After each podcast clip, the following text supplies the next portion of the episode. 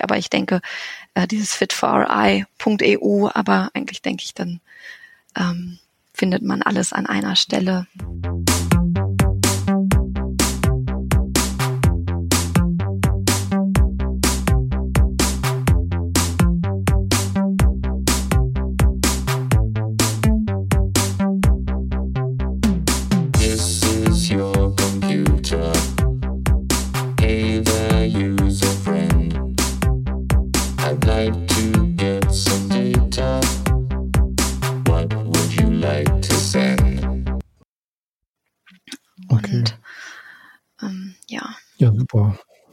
Das äh, verlinken wir mal und dann können wir, wenn das Projekt, das zweite, dann auch beendet ist, können wir ja nochmal ein Update quasi geben. genau. ähm, jetzt ist natürlich die Frage, die, oder zwei Fragen, die eigentlich zusammenhängen, nämlich, was konntest du denn eigentlich aus dem Studium sozusagen gebrauchen, äh, direkt in deinem Job zum einen? Und damit hängt wahrscheinlich auch zusammen, äh, warum die dich denn eigentlich eingestellt haben. Ne?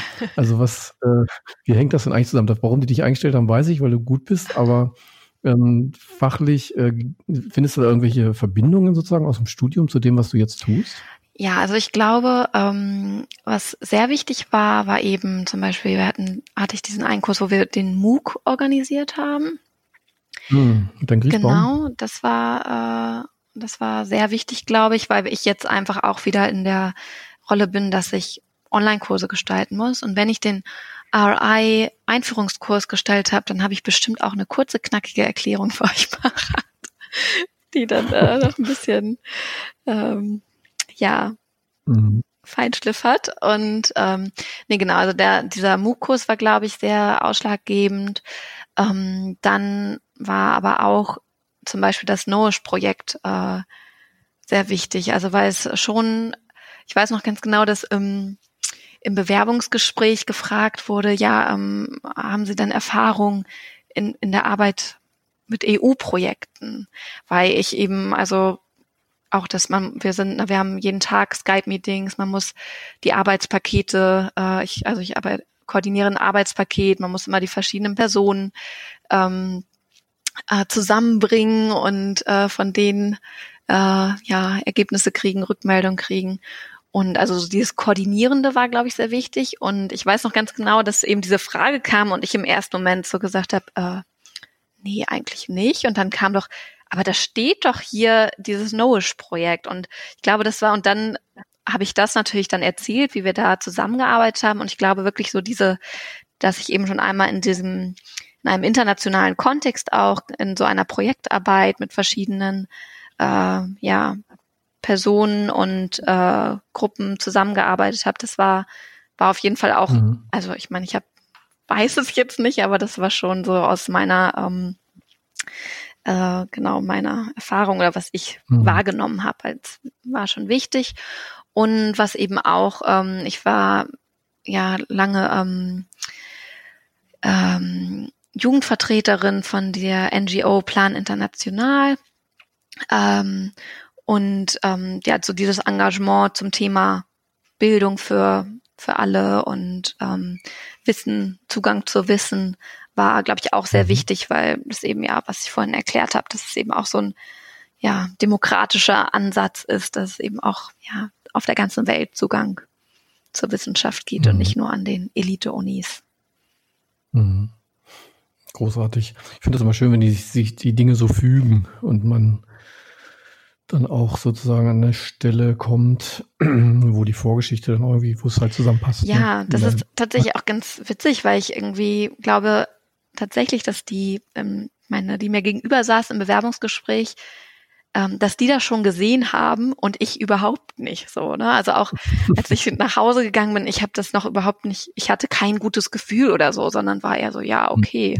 Mhm. Ähm, und das hat, hat sich jetzt auch erst im Nachhinein irgendwie, wo man wirklich dann äh, sieht, was, was man da jetzt vielleicht für Skills äh, braucht. Und, und eigentlich würde ich auch sagen, dass so das IEM-Studium, ähm, man fragt sich ja manchmal so diese ganze Bandbreite, ne, was äh, man ist in richt nichts richtig so Spezialist. Mhm. Ähm, aber ich muss sagen, eigentlich genau diese Bandbreite hilft mir jetzt total, weil ich so verschiedene Sachen machen muss. Ich muss mich einerseits um die Webseite kümmern, äh, andererseits muss ich mal Interviews führen oder ähm, Artikel schreiben oder dann Berichte schreiben und ähm, ja, es ist irgendwie, es kommt dann doch oder eben diese Online-Kurse gestalten, Workshops organisieren, es kommt dann irgendwie doch einem zugute so diese diese ganze Bandbreite an verschiedenen Themen und Skills. Ja. Mhm. Also dieser E-Learning-Bereich, der interessiert mich ja persönlich auch, muss ich sagen. Ähm, wie be beurteilst denn du das gerade so? Also ich meine, E-Learning haben wir ja beforscht hier so Anfang der 2000er, sage ich mal. Und jetzt hat man so mittlerweile das Gefühl, dass das auch ähm, ökonomisch und, und draußen angekommen ist, irgendwie in der Welt. Mhm. Auch durch die Technik natürlich und so. Ähm, wie siehst denn du da jetzt so den, den Markt und ich meine, YouTube hat ja auch irgendwie seinen, seinen Beitrag geleistet, sage ich mal, in dem ganzen Bereich. Ähm, du machst jetzt E-Learning-Module sozusagen. Mhm. Äh, das sind dann primär Videos äh, oder was? Ähm, wie hat man sich das? Nee, also es ist tatsächlich ähm, das, also das Tool, was wir benutzen, das heißt Adapt. Ähm, mhm. Und das ist eigentlich, das ist dann mh, mm, sag ich mal, so eine nette Benutzeroberfläche, wo man sich, also wo man immer so Bilder hat und kleine kurze Texte, wo man sich dann so durchklicken kann oder so Dropdowns oder eben Videos und so ein Quiz. Also da gibt es sehr verschiedene ähm, mhm. quasi, ja, ähm, Tools oder äh, Möglichkeiten, wie man das, wie man Sachen darstellen kann, aber eben sehr sehr ansprechend aufbereitet und sehr einfach, einfach, um sich irgendwie da durchzuklicken. Das ist dann alles auf einer Seite und man scrollt einfach immer weiter runter. Also da kann ich auch mal, also wir haben jetzt, mh, mm, genau, wenn man auf der Webseite von Foster ist, äh, da kann man eben auf Toolkit klicken oder auf Courses oder wenn man eben auf fosteropenscience.eu slash Toolkit geht, da haben wir eben jetzt zehn Kurse entwickelt, zu diesen Themen, die ich vorhin schon, also zum Beispiel, was ist Open Science, was sind irgendwie, wie managt man Forschungsdaten, dann zu offenen Lizenzen, äh, Open Access publizieren, Open Peer Review und so weiter. Und die Kurse kann man eben auch machen, ohne sich anzumelden. Also weil für uns ist einfach so eine ein Punkt ist, wo man das ganze Wissen irgendwie nachlesen kann. Aber man kann sich eben auch anmelden und wenn man das Quiz dann richtig beantwortet, dann kriegt man so ein, so ein Badge. Also es ist irgendwie so ein bisschen Gamification-Element, dass man dann der Open Access Author ist oder so, ne? Jawohl. so. Alles drin. und ähm, ja, tatsächlich ähm, könnte ich jetzt tatsächlich mal die Zahlen nachgucken. Wir haben, also ich glaube, wir haben im Januar ähm, das, also das sozusagen, ich überlege gerade, wann genau wir die veröffentlicht haben. Ähm, und auf jeden Fall haben echt einige Leute schon diese Zertifikate ähm, gemacht. Ähm, mhm. Ich gucke jetzt nicht. Okay. Und auch diese Badges, also wo also ich weiß nicht, man denkt ja manchmal, jetzt bringt so ein Badge das wirklich, äh, dieses Gamification-Element, aber ähm, scheinbar ja. Also wir haben jetzt seit, ähm, also wir haben schon über 20.000 Leute. Wir haben, glaube ich, wirklich entweder im Januar oder im Dezember wurde dieses Toolkit, diese zehn Online-Kurse ähm, veröffentlicht und der Stand äh, im Juli war jetzt ist es mehr als 20.000 Benutzer gab von diesem Open Science Toolkit und ähm, sozusagen seit, also es wurden 744 Badges ähm, ja erreicht oder abge sich abgeholt sozusagen. Ich meine, das ist natürlich jetzt ein Mini-Prozentsatz von diesen ganzen Nutzern. Man weiß aber natürlich auch immer jetzt nicht bei diesen Zahlen, wie viele haben das ähm, wie intensiv genutzt oder nur einen Blick drauf geworfen oder was nachgelesen. Ähm, aber es ist also, wir freuen uns schon, dass sozusagen, ja, diese Badges scheinbar auch angenommen werden. Und ähm, ich habe irgendwie auch immer so ein bisschen den Vergleich zu, wir machen eben auch Workshops, also einfach so traditionelle äh, Face-to-Face-Workshops. Und ähm, ich glaube einfach, dass es die Leute haben einfach, also man hat einfach nicht immer Zeit mehr für sowas. Ne? Also alle haben immer mehr mhm. zu tun und es ist so viel einfacher, dann mal sich vielleicht eine Stunde zu nehmen und sich mit einem Thema zu beschäftigen. Wir machen auch ganz viel so Webinare, wo man dann eben ja online jemanden Vortrag hält und man da Fragen mhm. stellen kann. Aber ja. Ähm, mhm. Ja, Mensch, großartig. Ähm, so eine Frage, die man hier auch gleich anschließen kann. Äh, du hast ja alles Mögliche auch erzählt und es gibt ja alle möglichen Effekte auch, die man ja auch wissenschaftlich untersuchen könnte. Macht ihr eigentlich auch ähm, Veröffentlichungen sozusagen aus wissenschaftlicher Sicht jetzt außerhalb des, sage ich mal, Projektberichts oder des Projektberichtswesens auf der Webseite? Also gibt es da auch Paper oder so, die irgendwie spezielle ähm, Dinge untersuchen? Also auf der Webseite gibt es die noch nicht, aber wir sind, haben quasi jetzt auch zwei hm. Paper geschrieben. Ähm, mhm. Das quasi was, also es gibt eins zu diesen E-Learning-Sachen, aber inwieweit, ähm, da müsste ich jetzt nochmal reingucken, inwieweit da irgendwie diese Effekte untersucht werden. Also es glaube ich ist ähm, ja auch mehr, sage ich mal, dann ein erweiterter Bericht mit Analysen. Ähm, Mhm. Und ähm, was wir jetzt aber auch gemacht haben, also in dem äh, Paper, was wir jetzt einreichen, ähm, da geht es eben dann einfach auch um diese Trainer-Community, weil wir eben neben diesen Online-Kursen haben wir auch so einen äh, Train-the-Trainer-Ansatz verfolgt, weil wir eben ja uns klar ist, okay, wenn das Projekt zu Ende ist, ist eben auch kein äh, nicht unbedingt mehr finanzielle Mittel zur Verfügung, um jetzt Workshops zu organisieren, dass man eben Leute unterstützt, die das in ihren eigenen Institutionen machen können. Und ähm, genau darüber haben wir jetzt auch äh, dann ein Paper verfasst und auch wie man diese ganzen unsere Kurse und unsere Materialien, ähm, wie man das nachnutzen kann und für seine eigenen äh, ja, Anwendungen. Ist auch dann alles offen lizenziert, so dass man das dann ja bei sich einbinden kann. So genau. Mhm. Okay, super. Ähm, das führt mich ja auch zur nächsten Frage. ähm, es wird ja manchmal, insbesondere im Bachelor, nicht so ganz klar, was ist eigentlich Wissenschaft und was ist wissenschaftliches Arbeiten und so. Und ähm, deswegen stellen wir immer gerne die Frage bei Absolventen quasi, die jetzt schon ein paar Jahre oder so im Job sind. Äh, wie siehst du denn die, die Rolle sozusagen von wissenschaftlichen Arbeiten in deiner aktuellen Tätigkeit? Hm. Ja, es ist vielleicht, ich bin da vielleicht irgendwie auch in so einem äh, also so eine ungewöhnliche Rolle vielleicht, weil ich glaube, viele landen in der Wirtschaft. Da ist dann das vielleicht nicht mehr, mhm. nicht mehr so relevant. Um, oder also so jetzt vielleicht so solche Texte zu schreiben. Ich meine, natürlich muss man immer Quellen auch angeben und so, aber ähm, jetzt mhm. vielleicht dann nicht irgendwie ein Paper zu schreiben.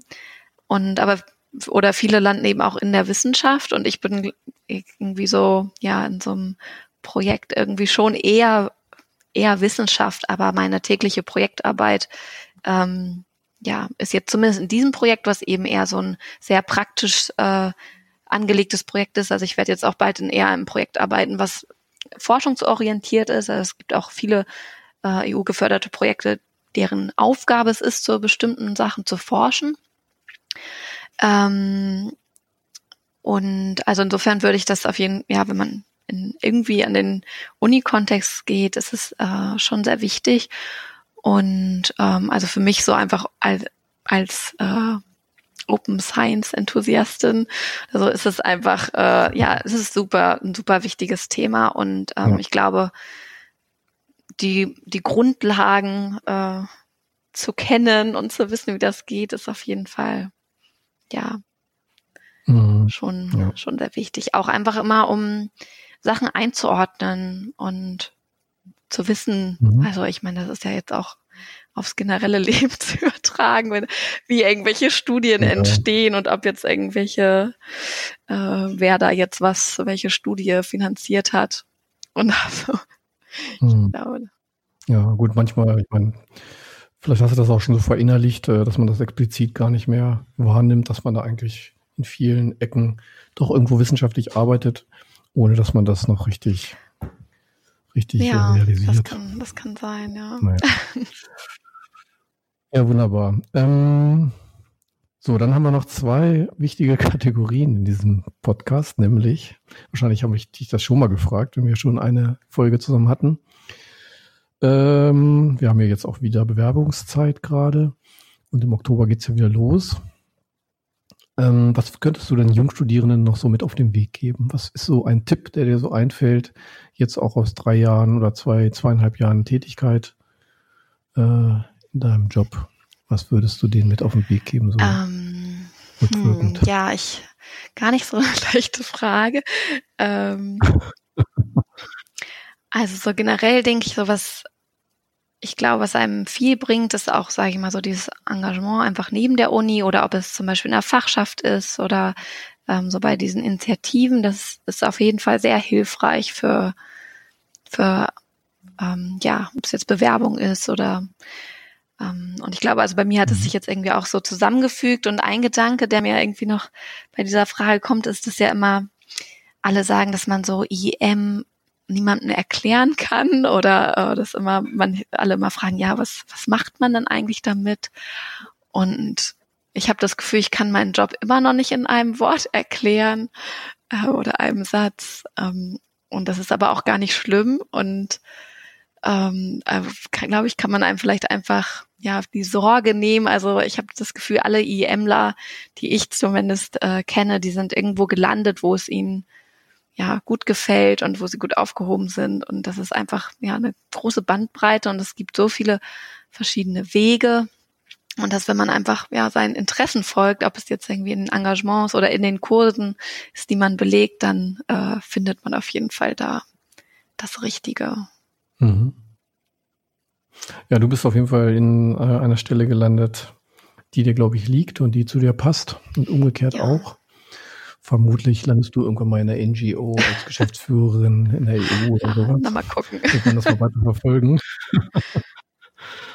ja, Mensch, äh, dann haben wir ja mal noch eine ähm, Kategorie quasi. Und zwar kann sich da ja auch mal was geändert haben in den letzten drei, vier Jahren.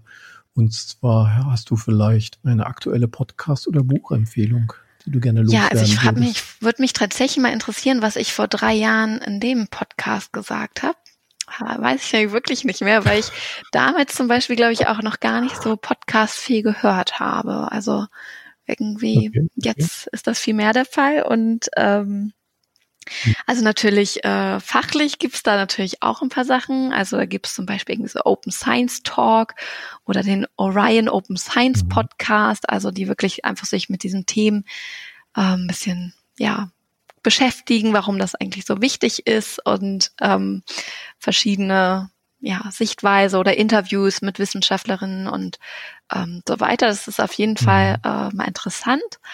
Und warst du da schon zu Gast? Ähm, ich war schon einmal zu Gast im Open Science Radio. Genau, das war, ah, wir hatten okay. dieses Jahr war so eine Konferenz ähm, und da hatten wir einen Workshop und da habe ich ein bisschen da was zu erzählt. Ähm, genau, das war noch genau ein anderer, noch ein anderer Podcast, der ich glaube, Englisch und Deutsch gemischt mhm, ist. Super. Aber ähm, ja, und privat kann ich eigentlich ähm, ganz empfehle ich eigentlich gerne die Lage der Nation. Wird vielleicht auch öfter empfohlen, ja, ja. diesen mhm. Politik-Podcast von Philipp Banse und Ulf Burmeier, der, mhm. den höre ich immer sehr gerne. Ja. ja. ja. da hört man mal so ein paar andere Sachen als in der genau. Tagesschau, ne? Okay, großartig. Wir haben jetzt fast 40 Minuten gequatscht. Wundervoll. Wir machen da wahrscheinlich zwei ja. Episoden draus, weil es auch sehr gehaltvoll ist. Und ähm, dann. Ja, ich könnte ich sagen, tatsächlich auch noch zu dem ähm, Open Science Training Handbook, was wir geschrieben haben, könnten wir wahrscheinlich noch eine Episode machen, aber. ja, das kann ich mir vorstellen. Das können wir gelegentlich mal machen. Es ist eine Freude, mit dir zu podcasten, auf jeden Fall. Ähm, genau, machen wir das so. Jetzt, ähm, genau, jetzt schließen, schließen wir das, das erstmal. ab. Wir werden erstmal die ganzen Links, äh, werde ich mit auf die, äh, auf die mhm. Episode packen, in die Show Notes. Genau, und dann können sich die Leute dort schon mal, inter, äh, schon mal informieren.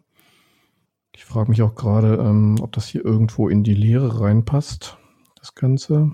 Und das irgendwo integrieren könnte, vielleicht bei Informationsmanagement bei Joachim Griesbaum mhm. tatsächlich oder so. Und wir hatten auch ja einen Kurs bei Herrn, äh, ja. bei Herrn Mandel auch, wo ich glaube, das auch war das eher, mhm. zu, eher ah, genau, Master Informationsethik. Genau, da habe ich auch schon gedacht, dass das ja. auch immer ganz gut passen würde. Mhm. Ja. Ja, oder die hören sich einfach die Episode an, das reicht ja auch erstmal. Ob ich da jetzt alles Wichtige ja, gesagt habe? Wahrscheinlich nicht. dann können ja nachfragen. Genau, also wenn es da irgendwie Fragen gibt, können sich auch gerne also an mich wenden oder so. Okay. Großartig. Dann hab vielen Dank gerne. erstmal.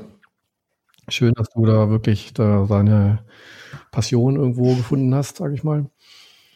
Und dass du auch noch in der Nähe bist, das ist auch sehr schön. Ja. In Göttingen, ist ja nicht gesagt außer Welt. Genau, und vielleicht trefft ihr euch ja mal, du und Steffi, im Park und redet einfach weiter mit dem Diktiergerät. Steffi ist jetzt erstmal ein paar Wochen wahrscheinlich außer Gefecht, aber die wird ja. dann wieder einsteigen, wenn sie wieder arbeitsfähig ist. Okay, ja, ja vielen Dank dir. euch und ähm, alles Gute. Alles Gute nach Göttingen. Genau. Bis und dann. bis zum nächsten Tschüss. Mal. Mach's gut. Ciao.